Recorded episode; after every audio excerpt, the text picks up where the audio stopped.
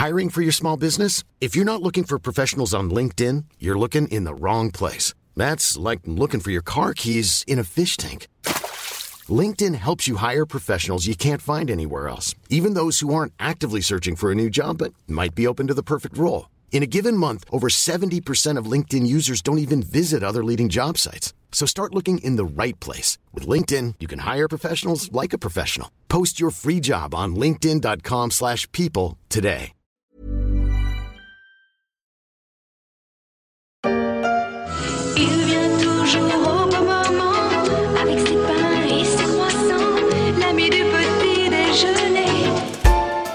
C'est le nouvel ami du petit déjeuner, l'ami de pain, aurait-on envie de dire. Autrement dit, le pain de mie symbolisé notamment par une marque française qui a conquis les rayons des supermarchés, le pain Harris, un nom à consonance anglo-saxonne pour une marque de l'italien Barilla, mais fabriqué en France, un symbole de l'Europe du petit déjeuner, mais un pain qui entend bien se faire consommer aussi aux autres moments de la journée.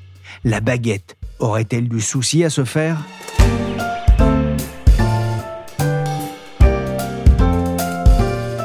Je suis Pierrick Fay, vous écoutez La Story, le podcast d'actualité de la rédaction des Échos, un podcast disponible sur toutes les plateformes de téléchargement et de streaming comme Apple Podcast, Castbox, Podcast Addict, Google Podcast ou encore Spotify, Deezer et Amazon Music. Abonnez-vous pour ne manquer aucun épisode. Alors, en aura-t-on bientôt fini, Apolline, avec ce cliché du français euh, béret vissé sur la tête et baguette sous le bras? On n'en est pas encore là, mais effectivement, selon une étude, on a beaucoup, beaucoup réduit notre consommation euh, de pain en France. Oh la boulette, on mange de moins en moins de pain en France, 105 grammes par jour contre 114 grammes en 2015 selon une étude de la Fédération des entreprises de boulangerie. L'alerte n'est pas nouvelle. Le Britannique The Economist s'était même emparé du sujet en 2015, racontait Daniel Fortin dans Les Échos. Forget the baguette, oubliez la baguette, titrait l'hebdomadaire. Pas de panique, la baguette reste quand même le pain préféré des Français, notamment la tradition. Mais c'est vrai que la baguette fait face à la concurrence de plus en plus forte du pain de mie, consommé par 86% des Français. Selon les chiffres du panéliste IRI, les ventes de pain de mie ont cru de 7% en 2021 à un demi-milliard d'euros. Sur deux ans, la hausse dépasse même 10%, un effet sans doute aussi des confinements. Un succès qui n'a pas échappé aux géants du secteur, Jacquet le challenger et surtout Harris, le leader. Bonjour Nathalie Villard. Bonjour Pierrick. Vous êtes journaliste et vous avez réalisé un reportage pour les Éco Week-end sur cette star du petit déjeuner, du goûter et même du déjeuner, le pain Harris. Alors rien à voir avec une famille britannique ou avec le prince du même nom. Harris, c'est une entreprise bien française? 100% française même. C'est une entreprise qui est née dans l'Indre en 1970, qui a été fondée par une famille de boulangers, les Picards. Et en fait, dans cette bonne vieille ville de Châteauroux, donc d'où étaient natifs les Picards, il y avait une base militaire américaine. Et en fait, cette famille de boulangers a eu la bonne idée, face à la demande de ces soldats américains qui n'aimaient à ce moment-là pas trop notre baguette, mais regrettaient leur pain de mie euh, natal, de fabriquer du pain de mie à destination de ces soldats américains. Et c'est comme ça qu'ils ont créé le premier pain de mie industriel français, en le baptisant même avec un, un nom à consonance tout à fait américaine, Harris. Ok, bon, I- I- imagine toujours un môme le matin, chez nous, aux États-Unis. Hein, il s'en va jouer au baseball. Sa mère, le soir, vient le rechercher et lui amène un. Un otage Un sandwich, bordel de merde Jamais une mère américaine va laisser son môme sans sandwich Et jamais une mère américaine ne laisserait son gosse sans sandwich, sketch mémorable des nuls avec un Rambo plus vrai que nature, Harris pour faire plus américain. Mais pourquoi ce nom? Comment est venue l'idée? Alors c'est une idée de cette famille de boulangers, hein, les Picards, qui voulaient avoir un- une marque à consonance américaine. Ce qui est assez rigolo, c'est qu'à l'époque, au moment où ils lancent cette marque, ils la font vraiment à l'américaine, c'est-à-dire c'est Harris apostrophe S à la fin. Et en fait, quand Barilla rachète Harris en 2003, ils décident de la franciser, hein, de gommer en fait au maximum le- la consonance euh, américaine, et Harris perd son apostrophe. Au début du 21e siècle, en 2003, l'italien Barilla va mettre la main à la pâte et racheter cette PME de l'Indre. Ça a été une vraie révolution pour euh, cette entreprise? Ah oui, totalement, parce que on, on va dire les choses. En fait, c'est une entreprise qui s'est quand même reposée doucement sur ses lauriers pendant des années. hein. Euh, Ils étaient leaders sur le pain de mie blanc, donc ils ont fait du pain de mie blanc et du pain de mie blanc.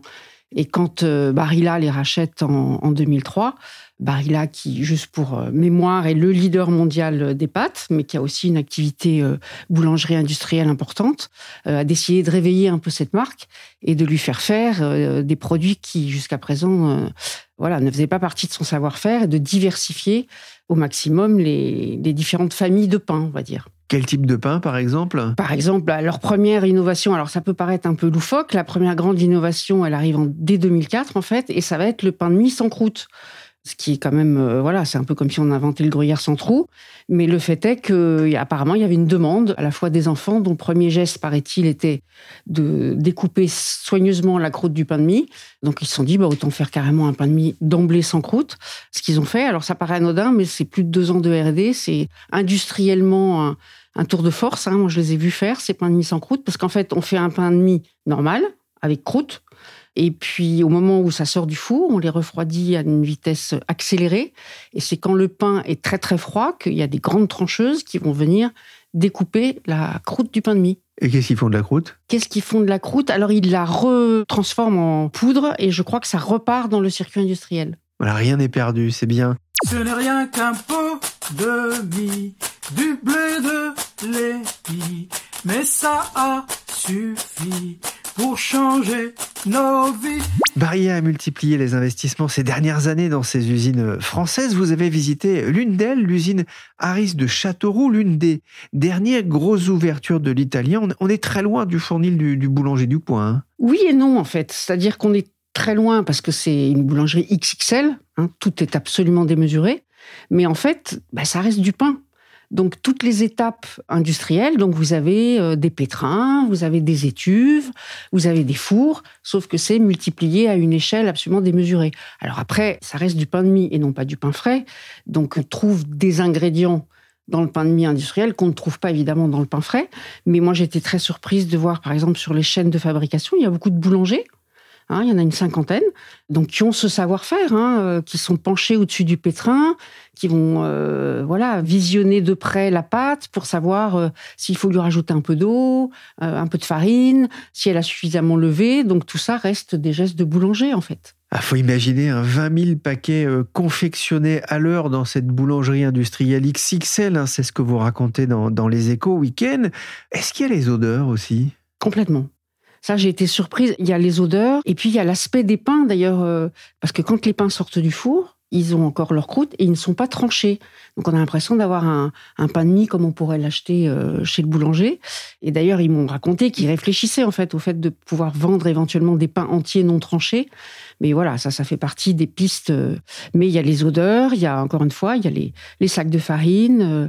Les ingrédients sont à peu près les mêmes que dans une boulangerie.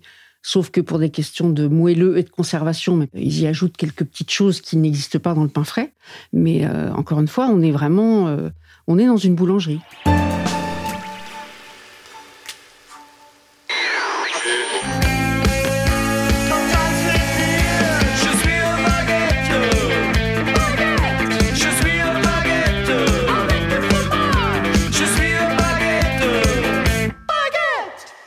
Avec du fromage, du pâté, du beurre ou de la confiture, c'est bon la baguette dans cette chanson d'un groupe allemand, Damse. La baguette sous le bras et le journal dans la poche, attribut du français.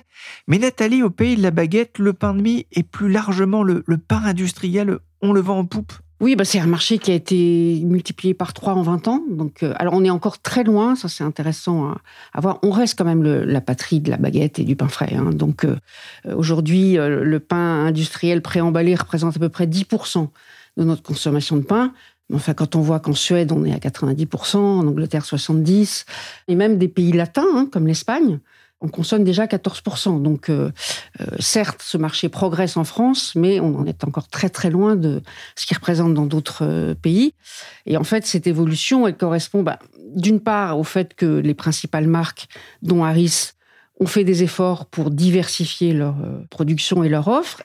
Et puis, nous, en tant que consommateurs, bah, nos habitudes et, nos, aspirations ont évolué aussi. Ah, Le marché du pain de mie a triplé, il se rapproche du milliard d'euros. On est loin de la consommation anglaise ou même allemande où les produits emballés atteignent presque la moitié du marché du pain. Mais euh, c'est ce que vous disiez, on sent un, changement dans la relation des, des Français au, au pain industriel?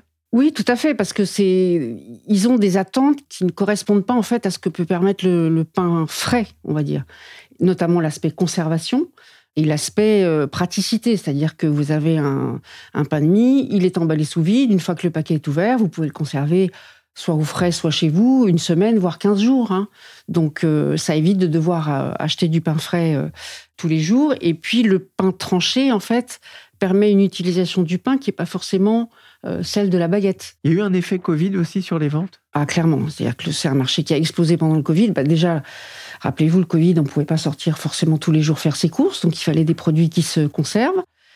On était à la maison matin, midi et soir, donc il fallait varier les repas. Et donc le pain en tranche bah, avait des, voilà, des avantages. hein. On en pouvait faire euh, des croque-monsieur, des tartines, euh, un usage un peu différent de ce qu'on peut faire avec, euh, avec du pain frais. Donc tout ça a fait que le confinement a, a accéléré euh, notre consommation. Il s'est greffé là-dessus aussi, le, à la suite justement du confinement et pendant le confinement, le télétravail. Voilà, où les gens étaient chez eux euh, à midi, parfois pas le temps de déjeuner, pas le temps de se faire un repas, et hop, un petit sandwich entre deux tranches de pain de mie, et, et l'affaire est pliée. Pain blanc, sésame ou pavot pour mademoiselle T'as pas plutôt du pain de mie? Du pain de mie Certainement. Trois délicieuses recettes. Une pure beurre, une farine complète et orge maltais ou une 5 graines et 7 céréales. C'est parfait, merci. Avec Beau et Bon de Harris, les grandes tables ont enfin leur pain de mie. Quelle est la position euh, d'Aris sur ce marché? Bah, ils sont archi leaders, hein, ils ont à presque 30% en fait de part de marché, avec des concurrents uniquement français, hein, puisque le deuxième c'est Jacquet, qui fait partie du groupe Limagrin, et le troisième est La Boulangère, qui fait partie d'un autre groupe français, Nora, et puis évidemment leurs euh, autres gros concurrents, ce sont euh, les marques des distributeurs, hein, Carrefour, euh, Auchan et autres, mais ils restent avec une longueur d'avance. Vous avez mangé mon sandwich? Euh, mais c'est une simple erreur qui aurait pu arriver à tout le monde. Oh tiens, voyez-vous ça. Est-ce que vous l'auriez confondu avec le vôtre? Votre sandwich à la dinde qui n'est pas super moelleux. Ah, On a tous un sandwich préféré, mais vous le disiez Nathalie, le pain de mie a beaucoup évolué, il s'est adapté à l'évolution du goût des Français, très exigeant, sinon aussi exigeant que Ross Geller dès lors qu'il est question de pain. Oui, il ne s'agit pas de leur farcir le pain. euh, ils savent que c'est du pain industriel, hein, donc pas du- exactement le même pain que ce qu'ils achètent dans leur boulangerie de quartier. Néanmoins, très vite, l'actionnaire italien, donc Barilla, s'est aperçu que le consommateur français avait des exigences euh, auxquelles il fallait absolument répondre s'il voulait vendre plus de pain pré-tranché, pré-emballé. Donc, euh, ils ont eu toute une stratégie, en fait, pour rendre ce pain à la fois plus varié et plus sain. Donc, plus sain, ben, ça a été... euh, ils ont commencé par euh, euh, remplacer l'huile de palme, dont on sait qu'elle est à la fois mauvaise pour la santé et puis cause de la déforestation des forêts en Indonésie. Donc, ils ont remplacé cette huile de palme par une huile de colza, qui, elle, est 100% fabriquée en France. Ensuite, ils ont retiré tous les additifs. Moyennant quoi, moi, ils m'ont montré, en fait, des listes d'ingrédients entre il y a 10 ans et aujourd'hui. Bah, la liste, elle est divisée par trois, à peu près. Hein, donc, il n'y a plus d'additifs. Alors, bien sûr, il y a toujours un peu de matière grasse, du sel et du sucre, parce que ça, c'est ce qu'ils m'ont expliqué, c'est la condition sine qua non pour que le pain puisse se garder, et puisse se garder avec le même moelleux. Parce que c'est ça qui est intéressant, c'est qu'en fait, euh, les premiers gestes d'un consommateur quand il est dans un supermarché devant un rayon de pain de mie, il va prendre le paquet, il va faire deux choses. Il va tâter, voir si le moelleux est bien là, et il va regarder la date de validité. Et donc, cette exigence de pouvoir conserver le pain longtemps et en même temps qu'il soit bien moelleux, ce qui n'est pas le geste qu'on fait quand on achète une baguette, ben, ça implique d'y mettre quand même un peu de gras, un peu de sel, un peu de sucre. Et un peu de poivre en grain Non. Harris a innové avec le pain de mie sans croûte, la croûte qui finissait souvent à la poubelle avec les enfants. Et c'est plus malin, c'est sûr, que le pain de mie sans mie. En revanche, le pain de mie a quand même une image de produit industriel, salé avec des sucres ajoutés, pas forcément sain pour la santé. Pour la gommer, le groupe effectue un, gros travail de recherche et développement pour améliorer les qualités nutritionnelles de son pain. Oui, oui, ils font un travail notamment à travers une nouvelle gamme qu'ils ont appelée Beau et Bon, qui utilisent en fait des farines différentes. hein. Donc là, par exemple, ils ont sorti un, pain de mie à base de farine de seigle, euh, donc plus riche en fibres. Alors le pain de mie blanc, ça reste leur best-seller, mais à côté de ça, ils diversifient le pain de mie avec d'autres types de farines qui ont des fonctions santé euh, plus importantes. L'équipe de R&D rassemble une vingtaine de chercheurs. Le groupe vous a indiqué avoir modifié plus de 450 recettes récemment. Il a réduit le sel et le sucre dans les produits, la suppression de l'huile de palme. C'est un choix fort aussi qui a un coût 30 millions par an. Mais le groupe se dit aussi soucieux de son empreinte environnementale puisque il a par exemple banni le, glyphosate dans ses approvisionnements en blé. Alors justement, ça c'est un des autres axes de recherche. Ils se sont dit à la fois pour garantir une filière de blé français et pour sécuriser nos approvisionnements, il faut absolument qu'on arrive à avoir une filière en amont dont on est sûr qu'ils vont pouvoir nous approvisionner en blé et à un blé qui correspond à nos critères de qualité. Donc en fait, ils ont euh, structuré une filière. hein. Ils ont maintenant 635 agriculteurs qui leur fournissent euh, le blé qui est ensuite transformé en farine autour de leurs quatre usines en France. Et ces agriculteurs, ils sont tenus par un cahier des charges avec une quinzaine de critères auxquels ils doivent répondre. Et en échange, Harris leur paye ce blé une vingtaine d'euros de plus que le prix de la tonne euh, normale, moyennant quoi ces agriculteurs ont un revenu supérieur et ont des garanties de volume sur plusieurs années. Harris, lui, est gagnant aussi, puisqu'il obtient un blé sans rupture d'approvisionnement et à la qualité exigée. Le basculement de la production en 100% blé français, ça leur a demandé deux ans de travail pour restructurer de A à Z la filière d'approvisionnement. Un chiffre, le groupe transforme chaque année 120 000 tonnes de farine, mais la mention blé français sur le paquet, c'est aussi un argument de vente? Ça doit l'être parce que d'une part, euh, Barilla a francisé en fait euh, le nom d'Aris assez vite, hein, dès le début des années 2000. Donc ils ont bien compris que le côté euh, Made in France jouait. Et l'aspect blé français euh, fait clairement partie de leur, euh, leur politique marketing et est clairement un argument de vente. En tout cas, pour suivre l'évolution du marché, Harris a investi énormément dans ses usines, à l'image de celle de Châteauroux?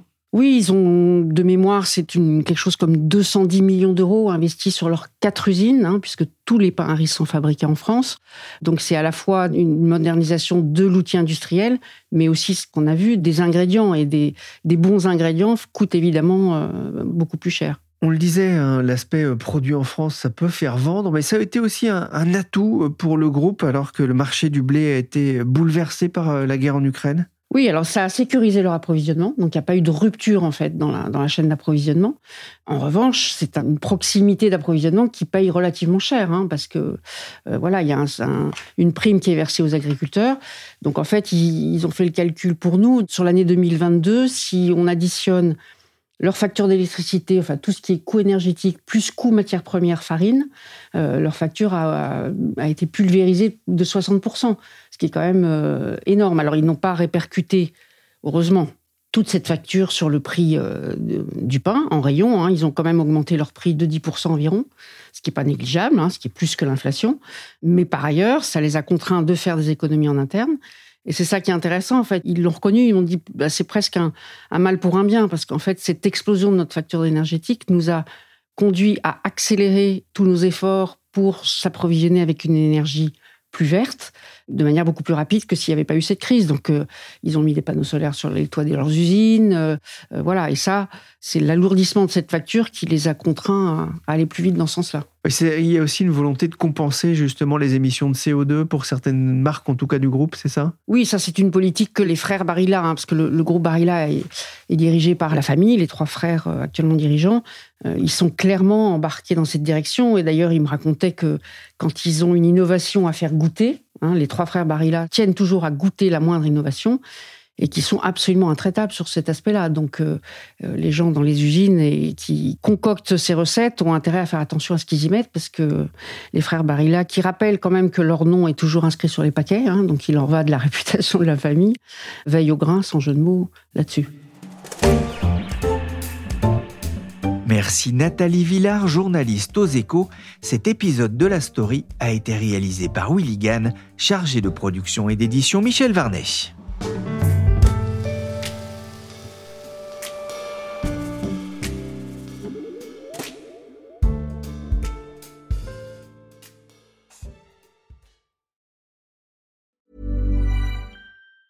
Planning for your next trip? Elevate your travel style with Quince. Quince has all the jet setting essentials you'll want for your next getaway, like European linen, premium luggage options, buttery soft Italian leather bags, and so much more. And it's all priced at 50 to 80% less than similar brands. Plus, Quince only works with factories that use safe and ethical manufacturing practices. Pack your bags with high-quality essentials you'll be wearing for vacations to come with Quince. Go to quince.com slash trip for free shipping and 365-day returns.